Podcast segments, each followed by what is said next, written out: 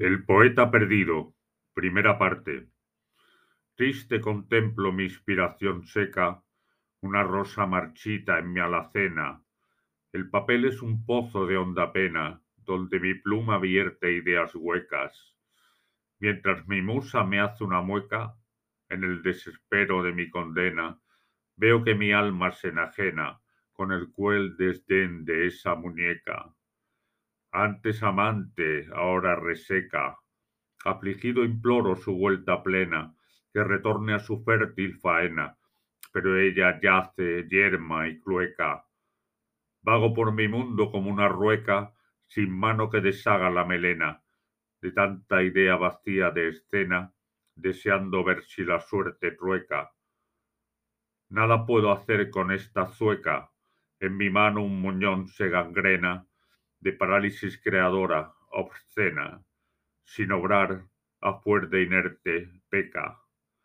Que corra agua fresca por mi cieca, que vuelvan las flores enhorabuena, que retornen los pajaritos a la avena, y la luz rojiza a mi alaqueca. ¿Volveré a navegar en mi jabeca?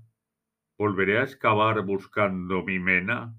¿Volveré a elevar la mirada a la almena? ¿Sacaré mis reliquias de la teca? Segunda parte. Si sabrás lo que te altera, que tan perdido te muestras, no conoces tus siniestras, yo te alivio la ceguera. Es que se te olvidó amar mientras, ya ves, solo eso era. ¿Te encuentras? Sí, amor, amar y amar, y muchísima paciencia. No era una cruel demencia era volver, oh amor, a amar. Se traban en arabesca la alegría y la pena, conteniendo la gangrena. Fluirás como agua fresca. ¿Quién eres? Yo soy esa, tu grácil musa serena, tu espuela nazarena, a la que llamas muñeca. Fin.